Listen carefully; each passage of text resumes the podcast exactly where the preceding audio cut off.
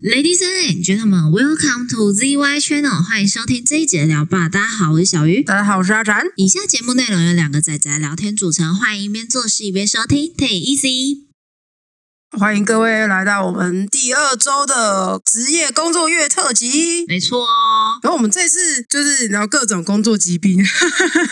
五月就是一个工作疾病好发时期，真的。。我认真的讲，我觉得以台湾来说，是因为你知道，就是五月要报税啊，干嘛什么这一大堆事情，所以你做什么事都会觉得很累就是钱进来了，然后又报税钱又出去了，然后还有平常的花费又出去了。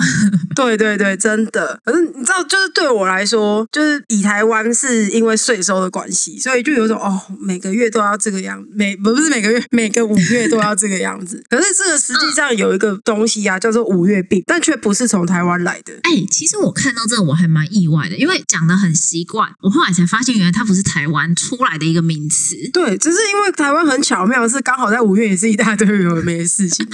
对对，我们接下来跟大家分享的就是五月病。他说工作疾病，就是我们要讲的工作疾病呢，其实不是真正的生了某一种病，大大多都是心理层面的病。心里低落啦。对对对，哎，那你知道五月病的由来吗？我后来有查，啊它是从来自日本。嗯，对，然后它好像是说，因为呃，日本好像开学还是什么毕业吧？诶，是开学，就是入学典礼啊，然后也是可能开启了一个新的工作，然后你就是从一个环境到了另外一个环境。对对对，就是日本是这样子，大约在四月的时候会有毕业季，就是你知道看到大家毕业的时候拿那个要要纽扣都是画在樱花的场景那种，这就是大概就在四月那毕业的时候。然后你看，其实他们有时候画一些场景啊，或者是一些电影影集拍的场景，其实入学也是差不多在有樱花的时候嘛，就对，就是它也差不多在这个月份。嗯然后你到五月的时候，也是你差不多进这个新的环境过一小段时间，大家都开始在慢慢吸取这个环境的资讯，在适应它的时候，不管是你在学校也好，在职场也好，就开始出现一些啊，这一个月有点力不从心啊，干嘛什么之类的状态。哎、我觉得真的有，尤其是我上个礼拜，我才有突然有一种就是啊，好烦哦，我不想做事，做的很深的这种感觉。你确定你是因为这种适应新环境的关系吗？哎，我觉得是啊，我我总觉得好像哪里听起来怪怪的。呃，你没有没有听起来怪怪的，就是对，就是这个原因。好，OK OK。可是你知道，其实还有一种说法、欸，什么说法？就是是因为假期倦怠，就是收假症候群啊呢、可是我不晓得哎、在我在念书的时候，我比较没有收假症候群这件事情。可能是因为你一直都在放假吧。嗯，我还是很认真的，好吗？ 你就讲我们 我们两个认识国中那一段，就是寒暑假放完之后，我回学校，我只有一个症状，怎样？就是你知道国中都有营养午餐，我的症状就是回到呃放完假之后回到学校，然后前两个礼拜看到营养午餐，我会觉得很想吐。 哎、等一下，等一下，我觉得那跟收假没有关系。那个纯粹就是看到太油，知道吗？ 绝大多数的学校营养午餐都还蛮能做的，令所有人都满意，你懂吗？不是不是，我纯粹就是看到那个菜上面，然后我就觉得它很油，我就有那种吃不下想吐的感觉。但是我前两个礼拜过后，我就正常 了。你的胃已经适应了，对，那你那你就没有五月病的问题了。哎，我是说我还在就学的时候，我比较没有这个现象。哎、可是你这样子要讲的话，其实我觉得是因为工作跟念书真的有落差。对，你工作有时候，我觉得因为你还要跟别人合作，所以你会接触到很大量的需要跟别人协作的这种情况。可是学生做学生，我知道你也要很多时间要跟同学一起互动，可是他们不是随时都要帮你做作业，你懂吗？对啊，你们不是 always 要一起做报告？对，可是职场的同事是。 我随时都有事要转过去跟后面人讲说，不好意思，这个帮我弄一下什么什么东西。哎，不好意思，这个东西可能是你要处理的哦，怎样之类的，然后再来互相踢皮球、踢来踢去。 没错。哎，不要不要讲不要讲踢皮球这么难听，就是互相帮忙啊啦。哦哦哦，趁你有空的时候帮我一点，这样。对，哎、可是我认真的要讲，日本会有说是收押症候群的原因，是因为他们那个时候啊，正好有一个大连假，哪个大脸家？就黄金金周啊。他们黄金周是放很久嘛？其实我不太懂这个概念。它会叫黄金周，就是至少会有一个礼拜上下的时间。可是它的原因不是这一周，就是你知道一整个假期就有一个名为黄金周的国定假，不是，是好几个国定假日串在一起变成一个黄金周。啊，我懂了，就跟那种国外就是从圣诞节，然后放到元旦，然后再放到什么时候那种概念一样。哎，对对对对对对对对，有点类似。可是你看它像是它是真的很多个不同的节日哦，比如说像他们有昭和日嘛，然后之前那个令和年刚定的时候，我记得也有令和日，所以令和年的时候也有一个很长的假，然后又有宪法纪念日，又有绿之日，又有儿童节，全部串一串之后就变成一整周的超长假期。感觉好棒哦！对啊，哎，你要想，以台湾来说，你放国定假日了不起四天就是极限。我唯一有，我记得有一次最爽的是那一年，我记得就是我出国那一年，它的中秋节跟双十节刚好串在一起，嗯所以你只要多请两天，就会变成诶十九天，天假不是哦，是十天上下假，因为它又跨两个六日。哦，我好像有印象，对对对，因为我刚刚第一个想到是过年啊，可是我后来想想，过年好像也没有放这么久 过年，可是我觉得过年算例外、欸哦、因为是对啊，那个算是明定的，就是不是刚好接起来。对对对，然后像它这个是连一接起来，连续就快一个礼拜。好好哦， 我现在也想放一个礼拜的假，哎、你可是你有可能没有周休二日，你要换吗？嗯，算了，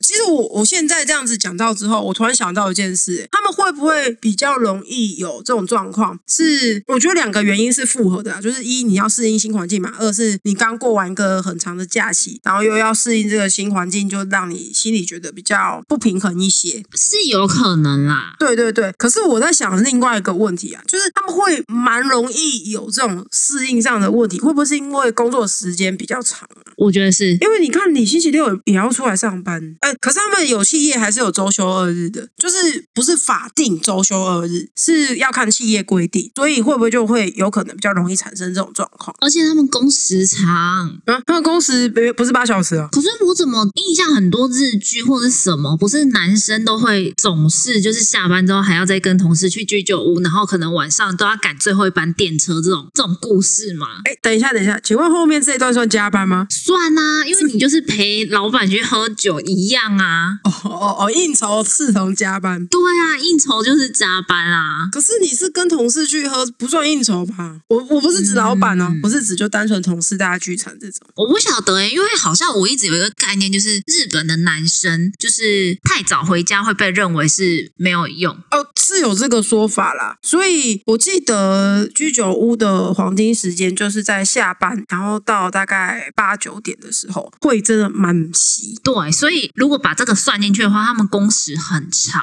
说哦，所以居酒屋也要挂加班。 嗯，我可以认同的一件事情是，吃尾牙也是加班 啊，嗯，吃尾牙是加班，我还真的没有想过这个问题耶、没有想过，真的假的我？没有想过，因为我觉得吃尾牙就是吃饭呢、可是你把应酬当成加班，那吃尾牙就是应酬，然后就是加班。可是你不会天天吃尾牙，可是你吃尾牙就会一口气见到一堆长官跟一堆你不想见的同事，可是你可以不用去跟他们 social。你确定吗？我是没有啦，我就是赶快吃我的饭。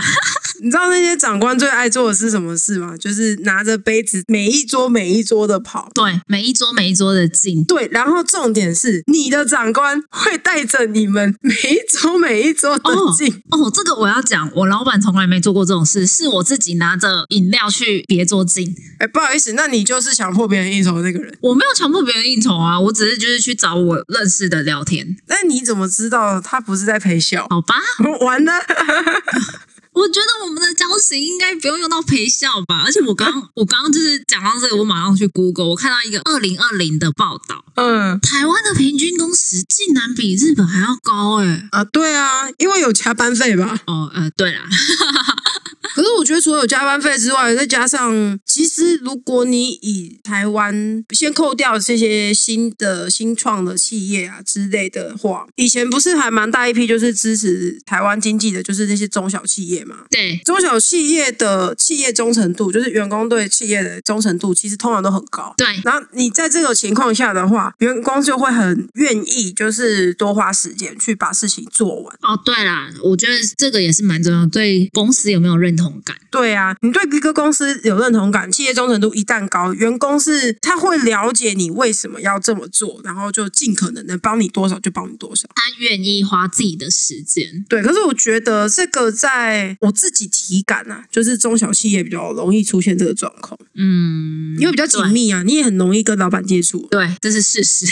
对啊，大型企业的话，我们之前带的那个应该算大，可是也有可能是刚好它的生态的问题，就是大家你就，那个是组织跟生态对啊，就是大家就很容易就是哦，为什么要留下来加班？好累哦，干嘛要留下来加班？哎，我一开始蛮傻眼的，就是为什么时间到了大家不下班？因为做不完啊。我嗯嗯嗯，好哦，哎、可是这个认真讲哦，有一些人是有一些工作上的陋习啦，就是他上班的时候会不想要出全力，出哦哦，我懂你意思。对，就是他不想要把自己的能量 push 到最高，然后把上班的时间就把一能做的事情尽量做完。他会慢慢做，然后休息一下，慢慢做，休息一下，然后再赚加班费。我个人不崇尚这种心态啦。可是你知道这种认真要讲一下的话，你不觉得这就是一种职业倦怠吗？对，它其实算是哎、对啊，因为我觉得大家可能进来的时候都是把能量开到最高，就是油门把它吹满、吹好了的那一种。对，然后就到经过了整个公司的洗礼摧残之后，就会开始出现一些职业倦怠， 就是开始各种这个不想做，那个也不想做。嗯然后啊，不能能多摸一点就多摸一点，能赚到加班费是最好。嗯，对啦，每个人的心态不一样啊，的确有些人是这样，然后他就是每天都加到很晚，然后我就想说，有这么多事情吗？哎，我觉得这里应该要分享一下你那时候面试的时候，那个你的面试官跟你说那个话。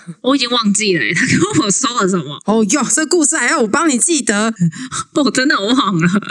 他不是跟你讲说，就是哦，这个薪水你不要以为它很低啊，加班费挂一挂就三万多啦。哦，有有有有，然后他就是那种挂好挂满的，加好加 满。可是我认真觉得他还是骗加班费，他加班的时候也没在做事。哎，他何止？我觉得就是你知道，出差也是一个很好的费用。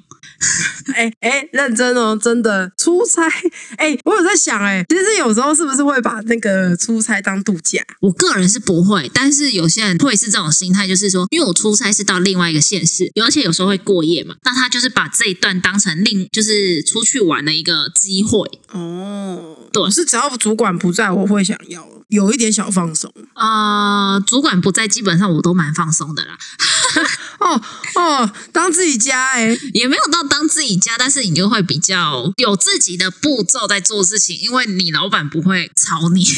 嗯哎，这我可以理解，这我完全可以想象。因为你知道上班途中你会遇到的任何被打断的事情，就是你老板叫你做别的事情。对，哎哎，这就是你知道，这就是另外一个会造成职业倦怠的原因，对就是有一个让你觉得很烦躁的上司。对，这个我我就是也要分享一下，就是前两天的事情，就是因为我算是一个可能在工作上我知道我要做什么事情，我就会先排，就是可能说哦，我现在手上有多少个东西要做，假设有五件事，那我就会想说，好，我现在没有事情，我也不能去完成这五件事情，因为可能都被占满了，那我就会排说，好，我明天要先做这个，下午要做这个，然后后天要做这个，下午要再做这个，然后你都排好咯，然后你都已经跟可能跟各部门都瞧好咯，这时候你老板就会跟你说，哎，我要做这个啊，明天可以给我吗？极限永远是最让人生气的事。我心里就想说，我才刚把事情排完，你又有一个东西来打乱我，就会很生气。哎、可是会不会有人想说，可是因为那是主管交办呢、会啊，我同意主管交办的事情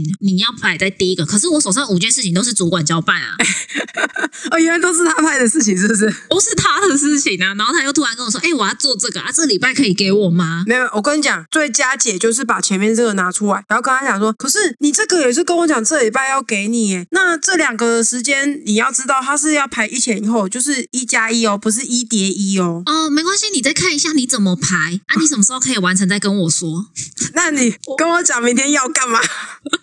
然后，然后隔天他就问你说啊，我昨天跟你讲那个东西你做了没？你要刚讲，那可是我先做前天的你跟我说的东西。啊，那个没那么急呀、啊，你可以先你先做我昨天跟你讲的那一个。我我认真的觉得，所有主管应该要发配，就是一些标签牌，然后那个标签牌要跟急诊室一样，上面都有颜色标示。你这个，你要是觉得不急，你给我挂绿色；你要是觉得这很急，你给我挂红色。我跟你说，哦老板就是全部都红色。 没有没有，所以你要跟那个，我记得啦，但这我有可能记错。我记得急诊室里面还有一个标是黑色，这个不就不行？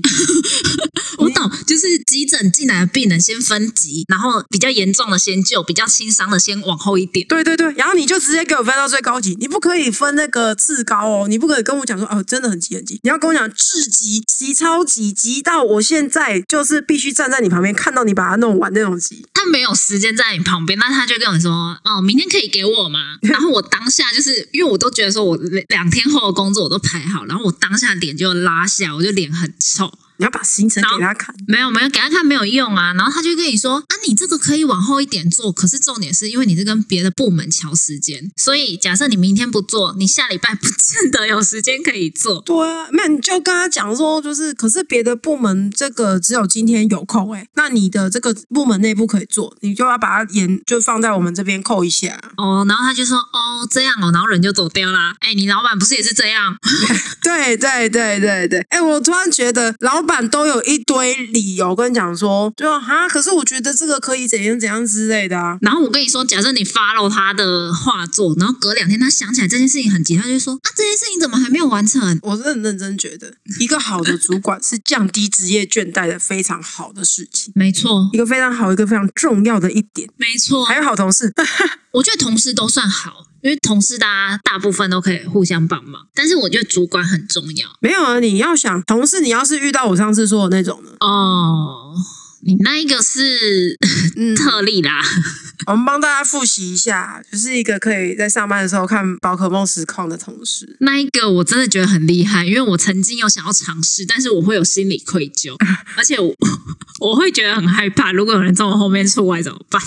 哎、其实我觉得办公室环境也是一个问题，嗯，对啊，因为像我们之前待的办公室是那种全开放式的，没有任何隔板哦，真的没有。然后老板又坐在最后面嘛，哎、好像很多企业老板都是坐在最后面。对啊，就老板会坐的位置有两个啊，不能讲老板，先从基层主管好了。基层主管会坐的位置通常都在最后面，或者是一个岛的中间的那个位置。对你，你知道我说的岛的形状吗？我知道，就是对，就是几个桌子对对排，然后他会坐在最旁边这样子，对有点像日日本那个，真的是日日本的排法，真的会长那个样子。对，对，然后那个是其中一个位置。然后老板的话，一种是可能坐在最后面，就是他可能会轮座位，他有时候会在这个部门，有时候在那个部门，然后他有可能会在那个部门跟主管差不多的位置，就是坐在后面这样子。嗯，可是也有一种是他会在整个办公室的最前面。这种我比较少看到诶、我看到的是反而是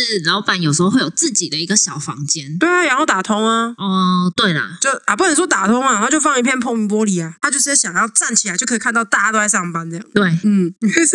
是想想有一种很神秘的心理满足感。我是不太懂啦，对啊，我现在才想到一件事情，为什么讲一讲讲到职业倦怠？其实仔细想想，我们刚刚没有仔细讲五月病，对不对？对但是我觉得职业倦怠跟五月病有一点点像。我觉得很类似啊。对啊，五月病我们刚刚有说它是适应新环境嘛，所以你遇到新的环境的时候，就很容易说哦，就做了一段时间力不从心，然后跟新的人认识起来也没那么熟络，或者是在交际上产生了一些困难，那你就会开始心里会觉得啊、有点沮丧啊，或者是甚至有可能会产生忧郁病的状况。那个是蛮严重的情况了。对我刚刚好像叫它忧郁病，在台湾叫忧郁症。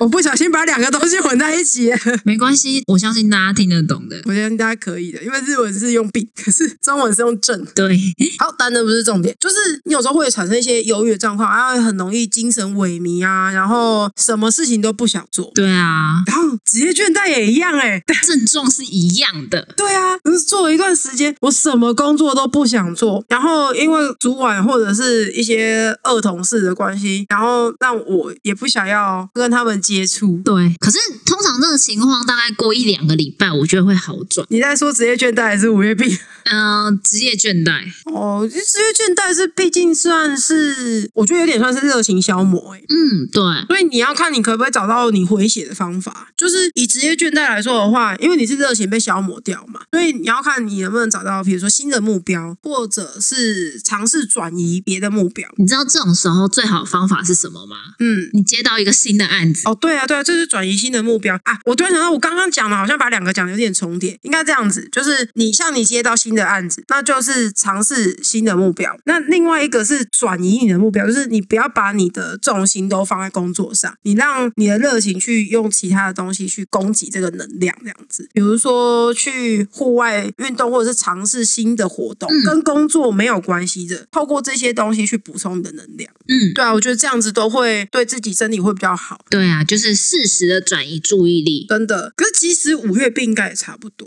可是我在想说，因为五月病应该还有一个问题是，因为像职业倦怠，你对于同事间的相处，就因为毕竟你是已经大家都工作一段时间了嘛，所以就不是相对那么成分那么重。对啊，可是以五月病来说，像这些新入的学生啊，然后像那些新入的职员，这一些人都是你刚认识。你即便我去用别的东西去补充我能量好了，人际上的问题依然是没有办法解决。我觉得很多人是，就是他需要很长时间才能跨出那第一步，可是，在他跨出那第一步的时间，我觉得就很容易像你讲的，可能适应不良这种情况就很容易出现了。真的欸诶，我觉得不是在说我同事现在还在适应期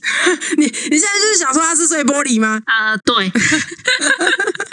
他的适应期需要比较长，我们通常都会给三个月的试用期，他可能要五个月。对之类的，之类的，哎、可是你知道，我认真的觉得，在人的这方面的元素啊，其实我在想，以我自己的经验来说，不知道可不可以算是提供给可能刚好听到这一集，然后也有同样困扰的人。嗯，就是你不要把他们当成混在一起，就是不要把它跟你的生活中所有人混在一起，不要只有一个分类。我知道了，有一种会分得很开，就是同事是同事，朋友是朋友，对下班后就不要再联络了，谢谢。真的，就是你就把他们当成只有在这里才会遇到的人。我跟他们接触不是为了跟他们认识，我只是要跟他们合作。对啊，像我就分得蛮开的，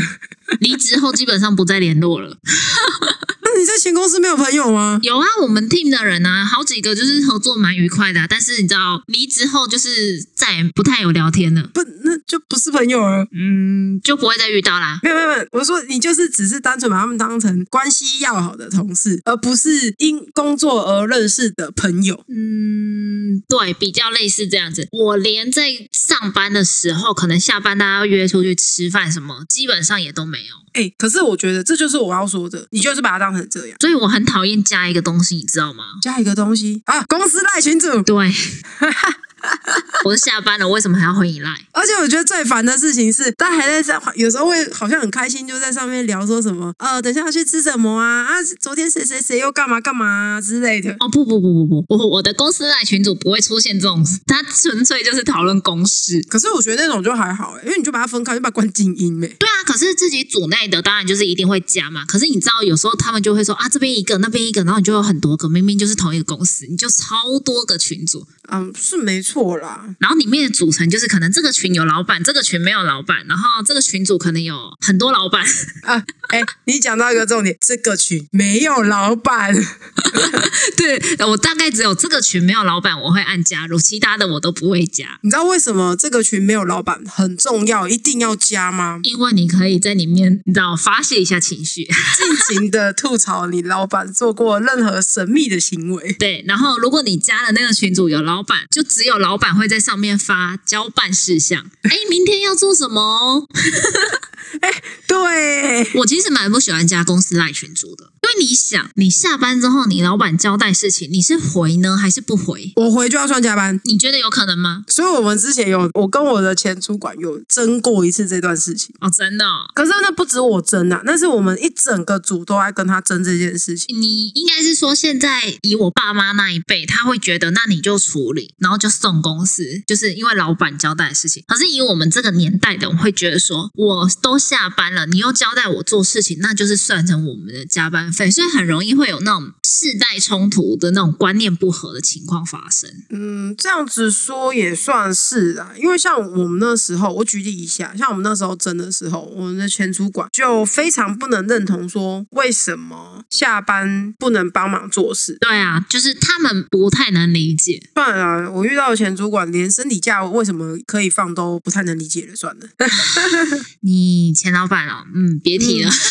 甭提甭提。对啊，对啊，可是你知道，你看，就像这样子，如果但我有个前提哦，是你对这个环境你觉得让你很有压力的话，我会建议用这个方式把他们分开，嗯，因为你可能对工作是有兴趣的，然后就是即便是新鲜人也是嘛，你对工作或者是你对你现在在念的课业，你都是有兴趣，那千万不要让这些人成为你的压力来源，嗯你就能把他们分多开，就分多开。真的。对啊，可是学校其实有点困难。可是我觉得学校相对单纯，你指的单纯是指哪个部分啊？就是学校其实很多时候是你做好你自己的事情就好。。不是霸凌小圈圈就是这样人人际的问题来的啊啊、对啦，学校我觉得公司上也会有霸凌小圈圈，可是因为你在做的是工作，就正确来讲，你不是为了讨好这些同事去做这件事，是赚到你手上那份薪水跟你心里的成就感才是重点。对所以切割他们很简单，对，应该说学校的念书这件事情，你也可以说你自己念好就好。可是你会有很多可能学校要有的活动干嘛什么之类的，然后你不去操作，你就有可能会被小圈圈排挤。你也可以说要跟公司一样，把它切割开来。可是学校我觉得就有点困难，是你的成就感来源只有念好那份书。对啦，你刚刚在讲的时候，我有点想到，像我当初念书的时候，我就是讲好听一点，是我个人排挤大家。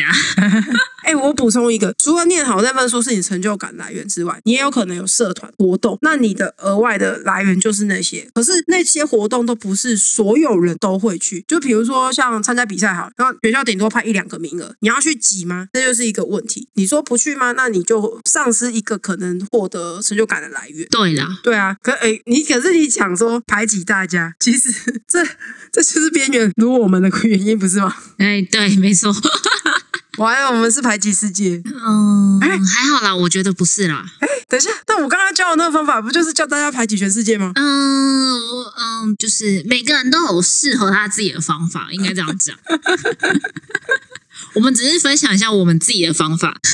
对对对对，就分享给大家一下。如果这个环境会对你造成有压力，其实不管在学校还是在公司，那你又很想要做好自己手边的事情的话，把它们切开，对，不是物理上的， 是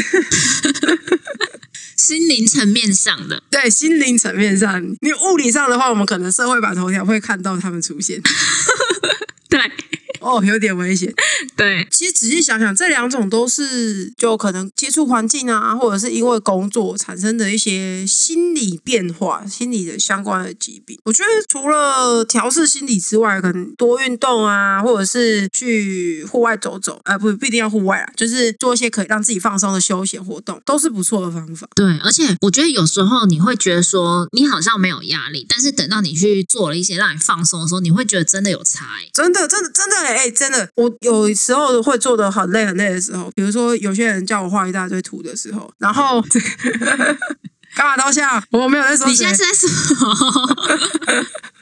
然后你就会手就会变把手的形状，我知道。对对对对对，玩一些可以让人放松的游戏。对， 可是这就是一个很好调剂心灵的方法，不是吗？对啊，所以你要有适时的去转移你的注意力啊。 但你要记得一件事，记得回来做你其他想做的工作，这样你才可以赚到 你的钱钱，然后去对做更多的放松。 对对对，这个很重要，要记得回来做你要完成的事 情哦。